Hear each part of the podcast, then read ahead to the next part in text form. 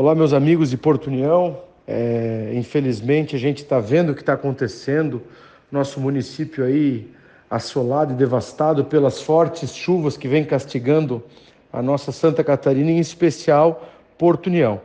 Tive uma conversa longa agora com o prefeito Eliseu, onde deixei o meu gabinete à disposição e me comprometi de nos próximos dias estar aí no município, inclusive visitando a minha querida Santa Cruz do Timbó, que também foi atingida pelas chuvas, né? e está trazendo todos esses peitos agora a Brasília na próxima semana para tratar direto com o secretário nacional da Defesa Civil. O mais importante agora é reconstruir o nosso município. Eu que tive uma votação expressiva aí em Porto União, que me garantiu a possibilidade de continuar em Brasília, e é nesse momento que a gente tem que deixar o nosso mandato à disposição.